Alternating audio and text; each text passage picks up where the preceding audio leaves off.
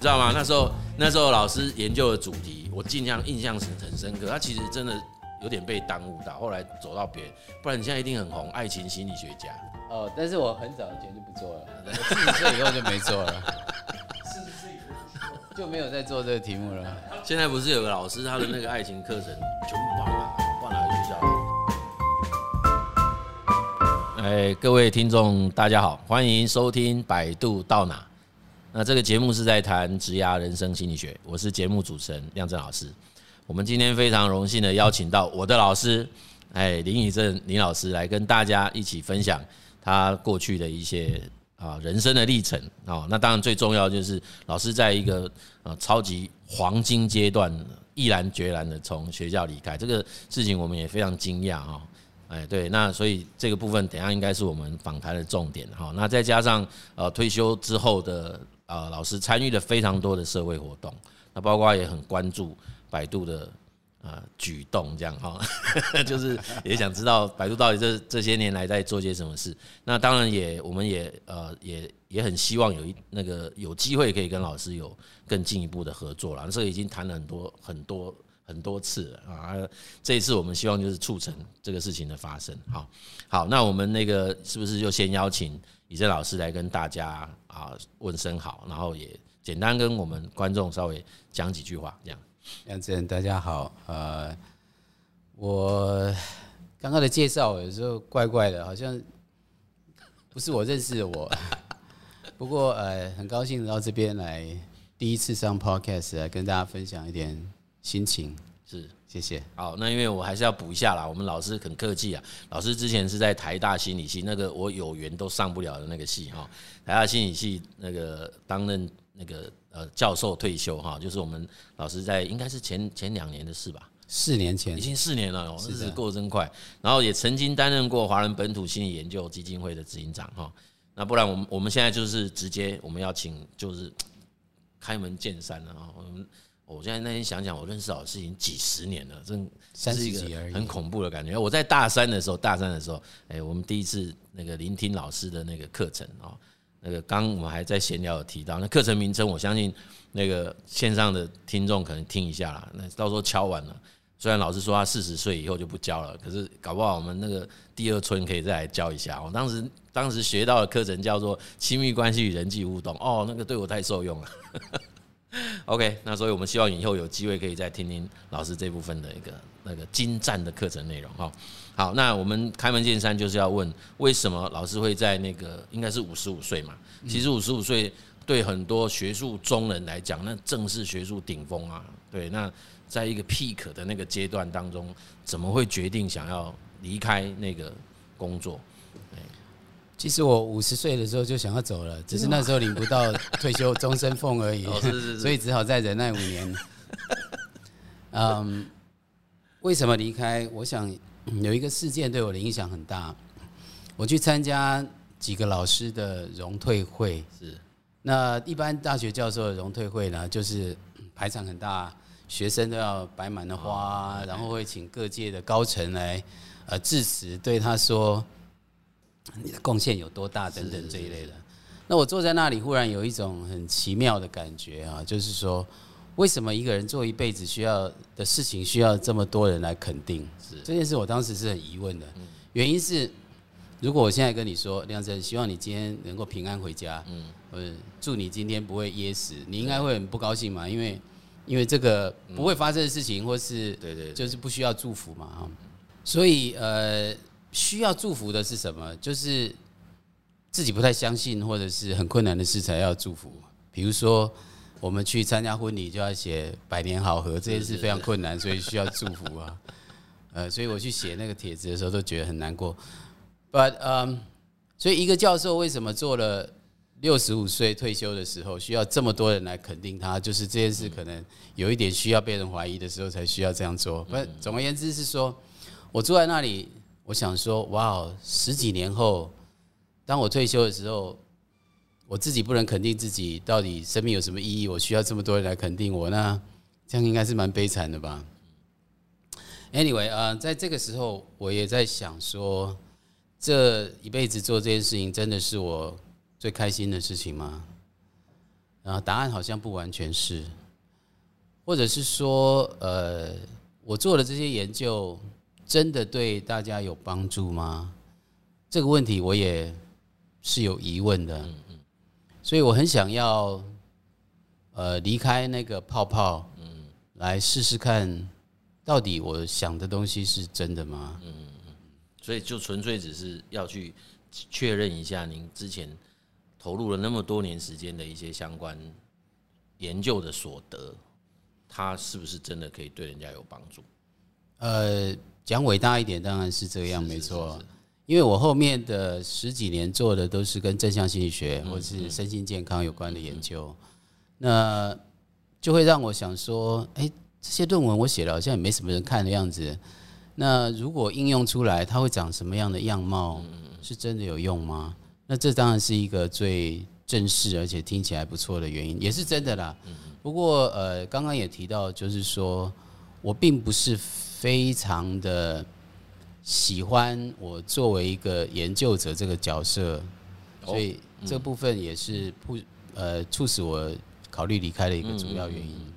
对，因为这个我就我们就稍微再倒带一下，再往前面的。其实刚刚提到的是那个契机，应该是在某个 moment，就是。应该不是某个啦，好几个这样的仪式嘛，然后那个一次一次的有这样子的 insight，那可以讲是一种 insight 嘛？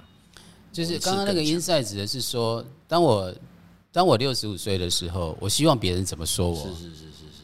那我想是那个那个 moment，我觉得我到底应该怎么看待自己，或者别人怎么看待我这个人？对。而我觉得我做研究并不算非常成功了哈。那，原因是我是一个非常好奇的人，那呃，我会一直寻找新的题目，或是觉得有趣的题目。对我而言，有趣是一个非常非常重要的特征。可是做研究不会一直有趣。呃，比如说一个研究平均要两年来完成的话，有趣的时间大概只有半年而已。之后你就要开始分析资料。做你所不喜欢的统计，然后，然后其实我喜欢，只是真的没有学好。然后可能更漫长的时间是你写了稿投稿出去，然后被退稿，然后再修稿，那个时间甚至占了二分之一以上。是是是。所以我常常呃只做了前半个月觉得很有意思，呃前半年觉得很有意思，之后我都觉得蛮痛苦的。所以呃，对于我这样子一个一个。好动而且好奇心非常强烈的人，可能严谨的学术生活并不是那么适合我，所以呃，我也一直在想想看还有什么样的可能性吗？这个其实是一直都在的。所以这个其实也反映在那个自家锚定那个自主工作那一块哈。看起来对，因为他的、那个、我看你的你的东西蛮准的。没有没有，那个是夏恩的夏恩的，他其实有提到那个是 autonomy independence。所以感受得到，其实因为我大概，因为我跟呃走我我其实学术那一块的游戏规则我不是那么熟啦，特别是专业学术人员这一块。那当然我听过，就是呃如果真的要在那个领域，他就是必须在那个游戏规则下。那好像他们现在目前比较肯定的是，在某一领域有什么长久而独特，还有什么专贡献这一块嘛，就是他他希望的教授应该是长这个样子，对。那这个对老师来讲，你那个。自主性那么强，然后希望有一个独立性，尤其是后面有一个那个同才审查那件事，应该都还是蛮蛮痛苦的一个历程吧？还是还好？还是你已经豁然呃开朗？我我觉得倒也不是痛苦，它只是很漫长而且无聊。对，就是不有趣嘛，因为没有乐趣，对不对？然后因为就是去，然后就等，是就是这样，中间没有太多说，哎，我们可以说，而且就是看起来都是文字的沟通嘛，比较少那种。直接可以去去讨论某一个内容这样子，而且你刚刚也讲到一个重要的事情，就是呃，我的老师杨国书杨先一直批评我说，我不是一个深耕型的研究者，就是能够就一个题目很努力的。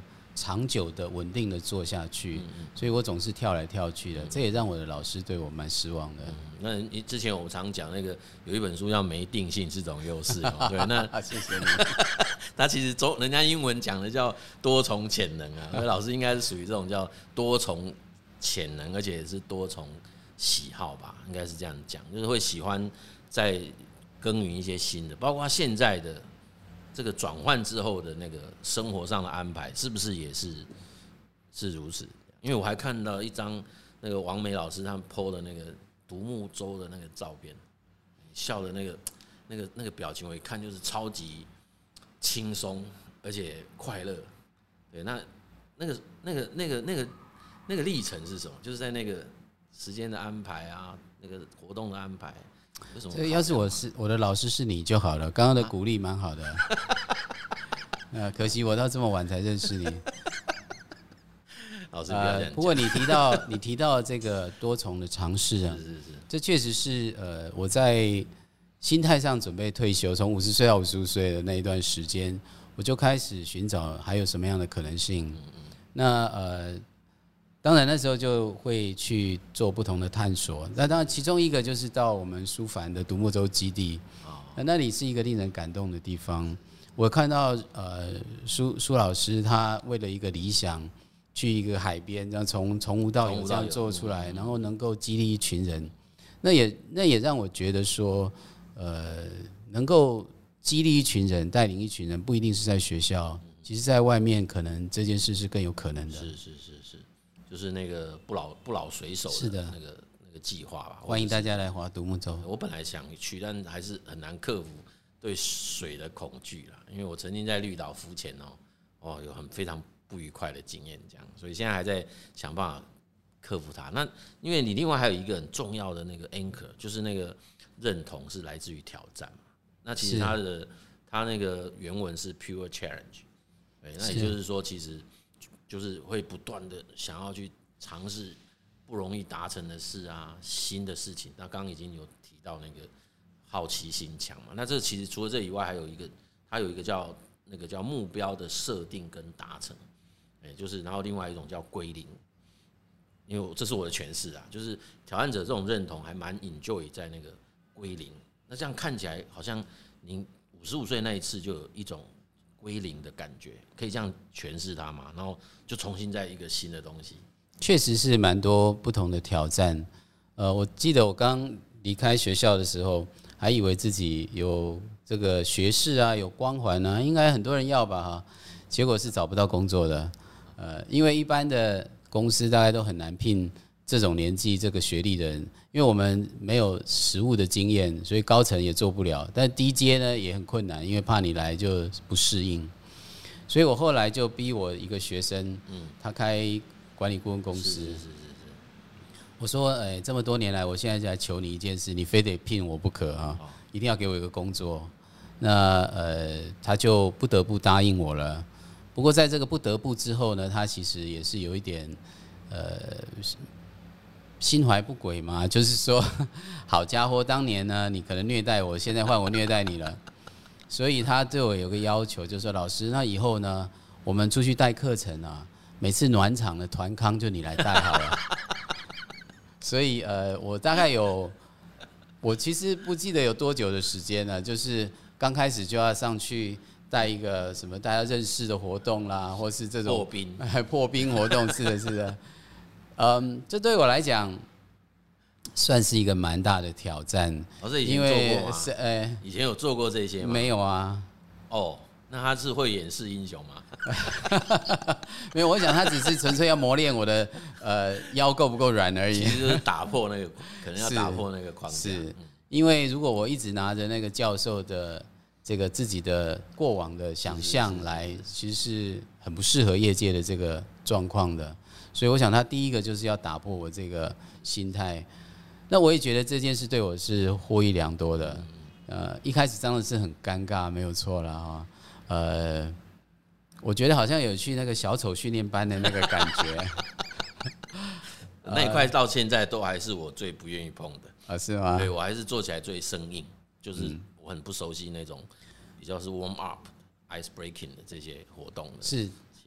当然，我们的习惯就是希望自己能够去讲自己熟悉的东西，那是真的是舒适圈呐。是是是。不过呃，就像你刚刚提到的一个归零的感觉，我觉得在那段时间对我是非常非常好的。所以现在目前这样回想起来，那那段时间就代表现在已经没有做了吗？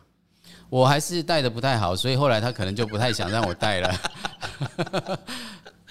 所以现在回想起来，那个其实就是也是类似这一种这种刚刚我提到那种把一切归零，重新再来尝试一个全新的东西，是是这样吗？另外一个经验，我觉得也可以提一下，就是呃，去他会带着我去跟客户呃，比如说提案或者什么的。那一开始我也觉得非常的困难，因为比如说我去一个药厂，嗯，然后他们就会用很多英文缩写的三个字母的那种那种术语，对对对，然后我就听着这样子，完全不知道人家在讲什么。可是当时又不好意思发问，就是想说怎么可能很基本的东西都不知道呢？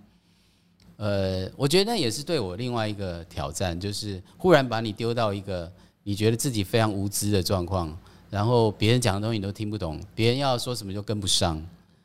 那呃，这个对我过去把自己当做一个比较权威者的这个角色，也是一个非常大的打破，嗯，冲击吧。我那就是 reality shock，现实冲击哦，就觉得好像看起来是两个世界，是觉得这样哦。以前在学校是一个世界，是对，然后现在是一个新人。所以，所以我最近听到老师您的自我介绍都已经改成叫高年级实习生。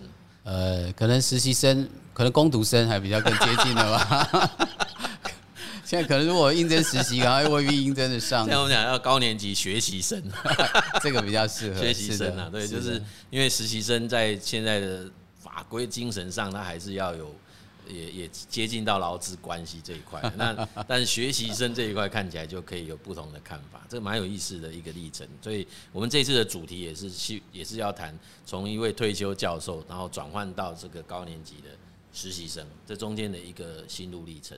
那这样看起来，我觉得刚刚简短的这样的描述还蛮贴切的，去呈现加锚定的结果。因为在自主工作跟挑战这两个是并驾齐驱的。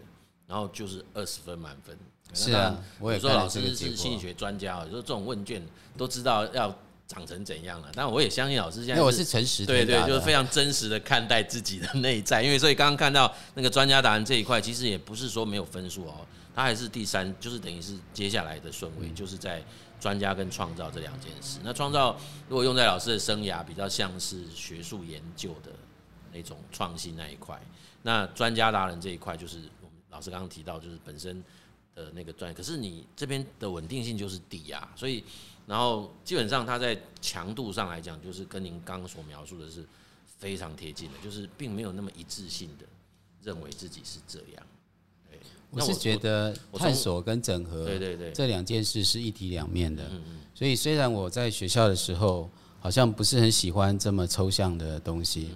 但是逐渐出来以后，呃，虽然历练了很多不同的领域，但是我也逐渐的发现，我还是会喜欢抽象思考的这个部分。所以，呃，在目前我就会希望自己能够去做一些研发的东西，是业界现在课程还没有的东西。可是我们到底可以提供什么样比较有未来前瞻性的想法吗？所以。这个你刚刚提到的专家的这个部分，还是隐隐的会呈现出来了。是的，因为说他他还是有，还是不能否认自己他有影响性的，对他有影响力的。但是他的影响力，我现在以我现在在计算的逻辑哦，那个稳定性就是那个内部一致性低的这一块，我大概会低的我就扣个两分。所以如果从十五分，他就会扣到十三。那十三分我大概现在赋予他的，因为十一到十四，我就会认为它是中度的影响。中度影响就是那个若隐若现的。也就是他不会是很强烈，因为十五分以上，我就认为他是实时的在影响着自己做决策啊，或者是生活安排啊，或者是那些时间的分配，就会有这个情况。那创造本身，因为它就总，它反而高过于那个专家达人。对，那专家达人是专业领域的认同这一块，我觉得也内化了。我个人认为，但是有一点点小小的可能扩大了，我不能讲松动，就是它它就一直是你这样子的。您过去刚刚讲的，不会是一直在同一个 field。一个 domain 嘛，它这个大 domain 啦，可能里面就是会有很多不同的主题这样的。那创造这一块就是会比那个还要强哦，就是它会来强，就是就是会有一些点子创意。那这一块东西其实就可以变成一个还蛮蛮有意思的组合。对我这样看起来，那有两个部分就是我我也要确认一下，因为阿文可靠跟乐活，哎，阿文可靠跟乐活都低于十分，就八分。然后阿文可靠稳定性高的，所以这个我把它排在就是最后顺位。那那个乐活就会是倒数第二顺位。那这两件事情，您可以告诉我们一下，那个当时回答的想法是什么？因为这种两种情况，大概以他的精神叫做不是那么在意啦。对，那不是那么在意。我刚刚也跟我们那个上一集、另外一集的那个贵宾啊，方大哥、方老师，那有些人就是已经说他不需要在意了，因为他 ready，就是他的状态是 OK。那甚至有的叫整合好了，所以我基本上都已经是把乐活跟稳定这两件事情都安排好了，所以我不会特别再去实现，想要去实现这件事。对，那还有其他吗？就是说，老师在回答这个事情。嗯。对于稳定这件事情，我想每一个人都是需要一个最基本的。只是在填答这个问卷的时候，它是一个相对性的填答。我至少最后的是一个，呃，感觉它是人生必须要做选择的话啊。如果我没有误解这个题目，对对对，没错没错。那嗯，我却略略会把它放在后面。那只是因为我自己心里面排的这个顺序。不过我刚刚在听你讲分析这个事情的时候，忽然有个感觉，就是，嗯，每一个这个部分都是我们自己的一个部分呢。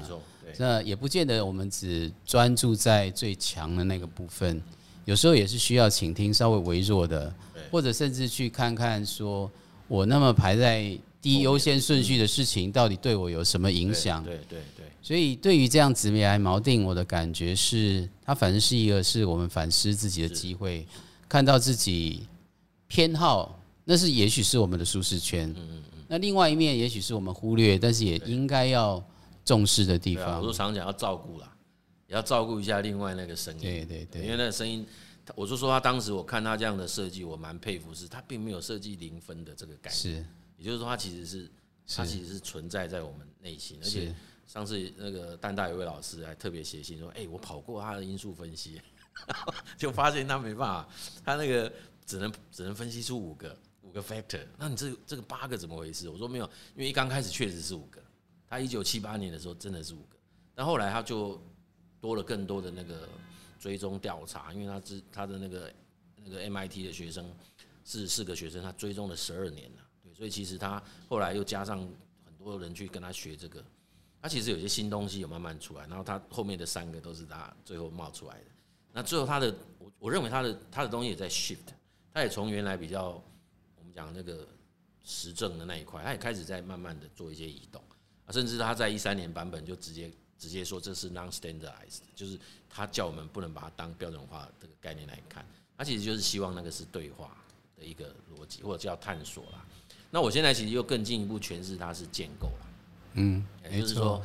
呃，尤尤其像那个最近，因为真的这几年真的迷到未来学了，就是那个那个，我真的觉得我们好像都在做干同样的事情，因为大部分人都在问的就是我做这个选择，我的未来会是这样，或者是来问的说，那你觉得我以后应该要往哪里发展？我们节目名称也叫百度到哪嘛，对，那既然人家我们要把它倒过来叫到哪百度，对，来这里百度也人也很想知道他之后的旅程会是长怎样，对，所以我这时候就发现当时。年轻时候念心理系，因为家人比较担心，一直希望我不要放弃那个命理学这件事哦。我觉得这件事情对我来讲，哎，感觉起来在我 五十岁以后，这个就对对对，他就 他会受用的。因为因为我看了一下那个未来学家，虽然有很严谨的一套推理逻辑，可是我觉得他真的没有像那个中国的那个命理学这么样子可以斩钉截铁的讲那个结论，特别是紫微斗数。我们也练了好几千年了啊！对，真的很厉害。我真的觉得那个部分应该可以相辅相成啊。对，所以这个可能不会放在百度啊，以后我会另外有，因为百度我们现在还是有它一套的那个背后的学理依据。我们在一起创业吧。对对对对对，我们我的创造者很高。不过另外你刚刚提到一点啊，这是我觉得也可以替这个测验做一点呃广告的部分。是是是，就是我自己在做的时候是有一种反省的。嗯嗯。就是我看到自己怎么排序，对对，所以在谈到你刚刚提到稳定的这一块这么低，其实我在做的时候也觉察到了。那同一个时间，我也想到说，我这个这么低，是不是有让我周围的人受了怎样的痛苦？嗯，呃，其实他们真的是为了这件事受苦了。嗯嗯嗯，嗯，所以如果更早一点能够有一个这样的一个测验，甚至有一个 coach 能够告诉我们说。长处的发展当然是你的优势，可是短的这个部分也是你需要去照顾，对，因为你的周你的不是只有你吗？没错，你还影响到周围的人，没错没错。我觉得这个是在我做的时候也看到自己的部分。对对对，谢谢老师补充，因为我到都常常忘了这段补充，因为他一三年的那个第四版，就最近那一版，我翻译的那一本，其实他后三分之一其实就在讲老师您讲的这个东西，因为他有放上了更多的角色地图这件事情的描述，因为他之前有提过，但是就。后面有一块就比较没有在，就是后面是新的。那他那个角色地图完了之后，其实他有做了一个矩阵。那个矩阵其实他有一方是自己，有一方就是他讲伴侣。嗯哼，对。那其实我我都把那个伴侣再扩大叫重要他人。嗯，也就是其实我觉得这样延续他的那个角色地图比较有意义啦。就是因为你的角色地图放了那么多的角色，那到了那个矩阵只放了一个伴侣，我觉得有一点可惜。对，因为里面有，因为连那个角色地图里面，它的范例里面都还有一个自己在最中间嘛。它其实有一个外部的角色那一块是自己哦，也就是说，在夏恩老师的范例里面，他也提到自己本身也是一个可以跟自己对话的那一块，就是我们本身内在有多重的 possible self 这件事。对，所以我就觉得这个是谢谢老师的补充啊，就是这也可以让听这个节目的人可以更进一步去理解，其实我们。除了跟我们外在的那些角色互动以外，我们还有一个是跟自己是本身的一个角色的对话。刚刚老师也是示范了这个对话，哎，这样子，哎，没问题。现在银神赛队的为你的话鼓掌了，不过应该录不进去啦，因为因为我们这个指向的很还不错啦，对对对，因为那个旁边噪音都应该是还好，不会有问题。那就算有，我都觉得好吧，那只能去降噪，只能去降噪。录到一半，我们还为你放鞭炮。对啊，我们还有那个连满天神佛都来支持我们的主张，这样。果然，紫薇这个是一定要做下去的。对啊，其实那个我现在都，我现在多了一个 title，你知道吗？老师，我跟你报告一下，叫因为我最近也在找自己。刚我们另外一集那个方老师也提到，他的有一个他的公司，因为不好意思提啦，就是有一个精神叫做定位，就是那个指标那个定位。对我自己也在想，到底我的 positioning。是什么？是对。那我本来有想到说什么什么，因为现在太多职职业生涯什么大师那个讲的太多了，我觉得那个变得很像。然后职涯锚定好像也觉得就这样子吧。那是不是要有一个更更大一点？我最近想到一个叫应用心理未来学家，这不错吧？哦，因为未来学他们其实范围太广了，所以现在很多的人就会说：哎，我以前是学工程的，我以前是学科技的。所以我的未来学是基于我的工程训练的未来学，我的科我的未来学是基于我以前的科技业经验的未来学等等这样。那我我们不太能够讲我们什么工程啊或什么，我们就是心理学这块我的认同还蛮高了。我们不是说很厉害，但是就自己非常认同这件事。呃，帮你的量子力学这个月的礼拜五广告一下。对哈，对，所以我是在谈未来。而且我大学跟硕士的学历都是应用心理学的啊，对，所以其实再把应用心理放进去加未来学。这符合我们当时那个丁兴祥老师谆谆教诲，没有学派，自创学派，就自己去创个领域，叫应用心理未来学。我确实是觉得，呃，有一些前瞻的问题是我们在学术界跟实用界的人可以合作的这个部分。一般来讲，学术研究确实是会做比较往前一点点去去思考。对对。那这部分，我觉得在过去是。会觉得说学术研究成熟了以后，我们大概有十年那个它成熟才能够应用到业界。那这个趋势我最近有越来越两个贴合在一起的感觉。所以你提到的这个方向，我确实是觉得嗯是非常非常重要的。嗯，对，因为我我们其实有部分蛮接近，就是在其实我挑战这一块我也蛮高，那我的创造这一块是相当高了。那跟现在的角色其实是很很接近这样。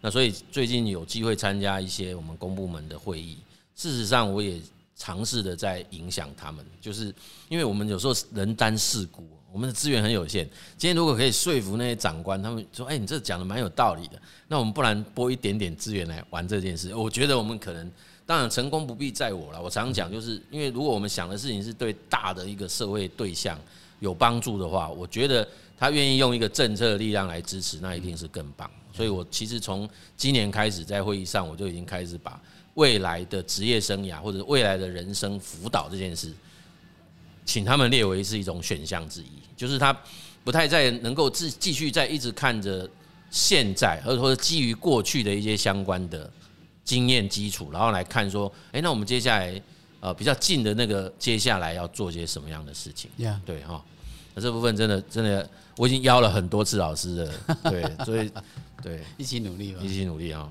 嗯，那我们对接下来就想请老师稍微再把你脑海中啊。的那个想象的东西，就是因为现在看起来其实有两个蛮强大的驱动力，就是那个自主工作跟挑战。那这两个现在目前看起来是已经体现了啦，我可以这样诠释嘛？对，那对于接下来的那个那个规划啦，或者是接下来有没有什么呃那个图像，能不能也跟我们分享一下？有没有什么比较具体的计划？这样，我也一直还在摸索当中。不过我有几个感觉是比较深刻的。第一个是说，我出来外面当企业顾问的这这几年，当然还有当企业教练，我觉得我们的上班族都好疲累哦。嗯，那个疲累的感觉是，虽然衣着光鲜，然后也展现的很有朝气的样子。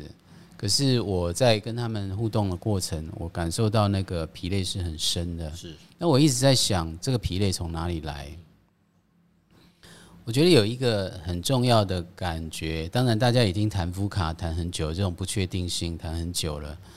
那这个状况，我觉得有更严重的感觉，就是说，大家对于不确定未来的不确定感，嗯，对于未来的可控制感，嗯嗯，这个好像都越来越少。嗯嗯，那在有有点就变成像无头苍蝇，也不确定自己是可以怎么样。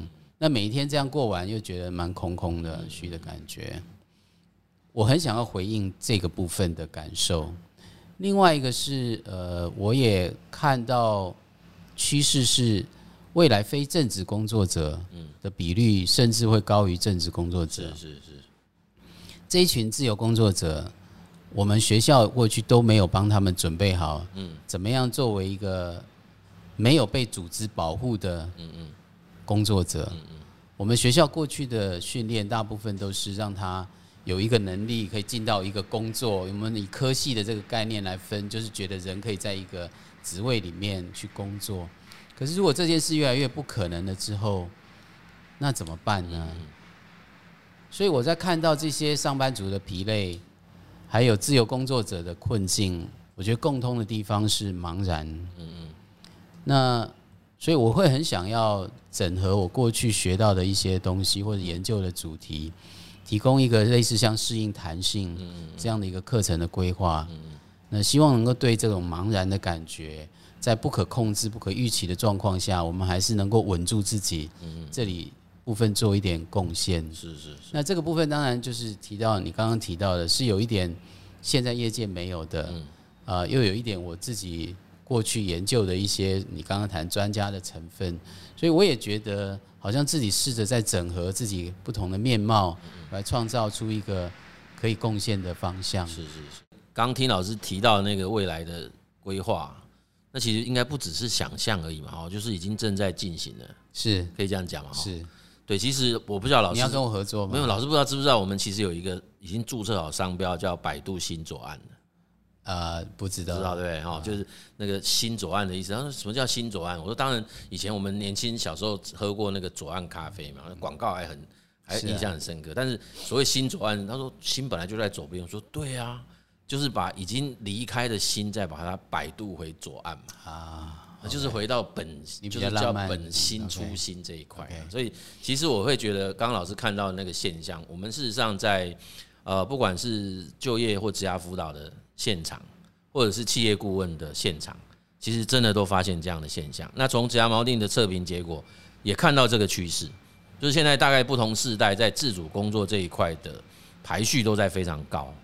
那我们的组织并没有跟着变啊。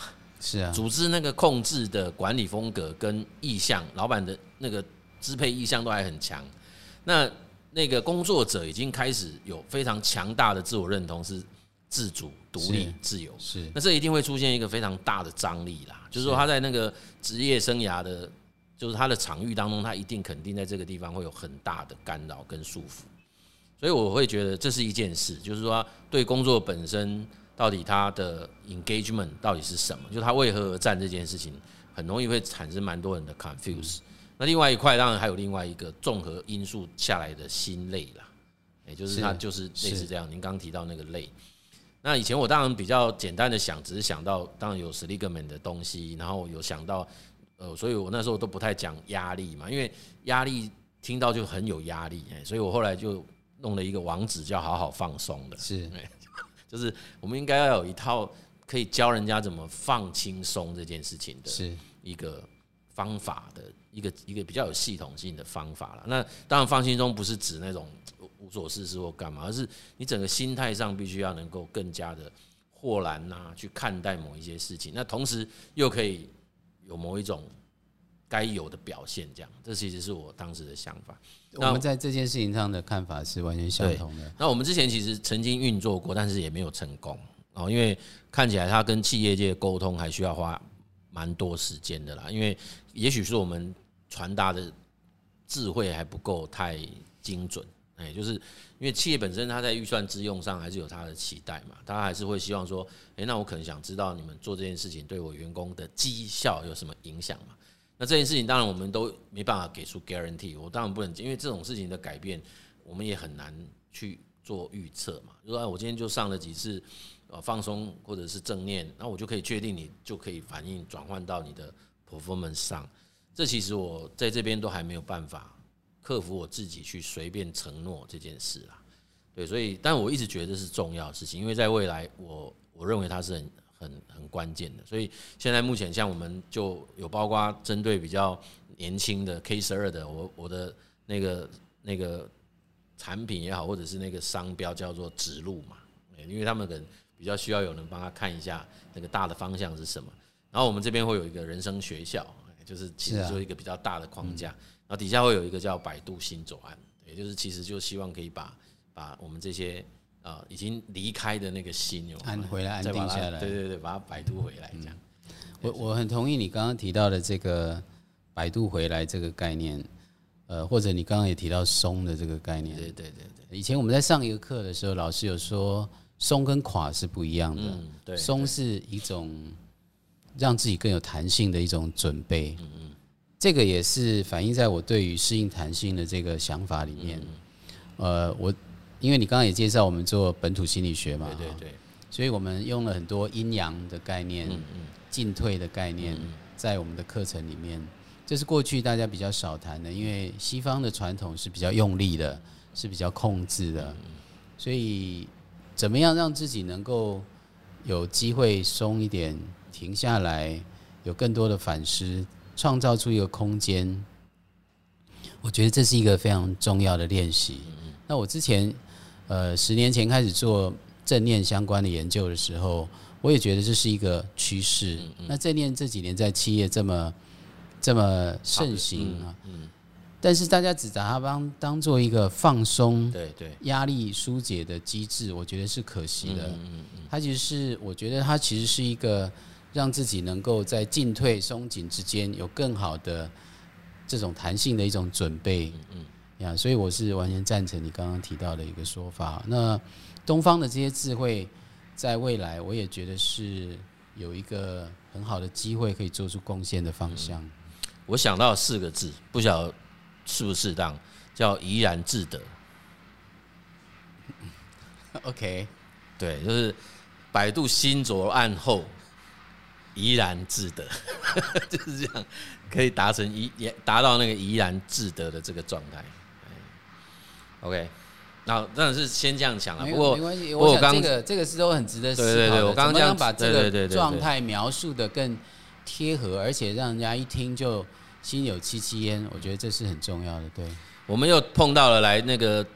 盛赞我们今天节目的那个庙会的游行队伍，对，所以那事实上也刚好在尾声了啦，所以我们这边可能就在这个地方，在那个那个鞭炮声下，然后我们就请大家委屈一下自己的耳朵，我们想办法把那个声音降到最低哈。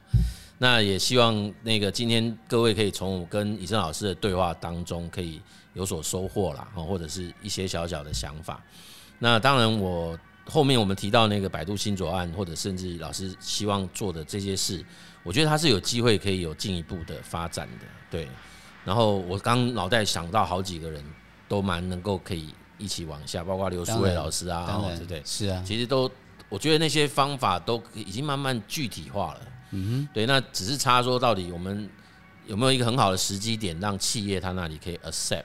是这样子的 intervention 的，也要用他们的话来讲。对对对对，要稍微要稍微做一下翻译，这样子。OK，好吧。所以，我们今天其实，嗯，其实真的也是欲罢不能哎，好想再讲，可是时间已经很久了，而且我们因为庙会的关系，对，中断了好几次。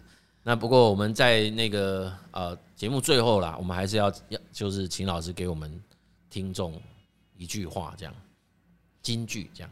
嗯路是不会走错的，是啊，觉得有挫折，停下来再重新走就好了。是是是，谢谢老师。我们那个录的很多来宾，几乎都是非常都是未来学家，就是没有把未来没有不是写死的，未来其实是个活的，就是从现在开始写，他其实都可以写出一些新的面貌跟长相，对不对？所以你看。应用心理未来学家，OK，应 用心理未来学，Go，对对对，这是我们应该以后好好的来发展的一个一个一个方向跟一个要达成的一个目标，这样子，好不好？好，非常谢谢老师今天播控特别播控来，我们我们有机会换你上我们的节目，是是是是是，OK OK，没问题，好，谢谢，那也谢谢大家的今天的那个聆听，这次的聆听，谢谢，我们下次见，拜拜拜拜。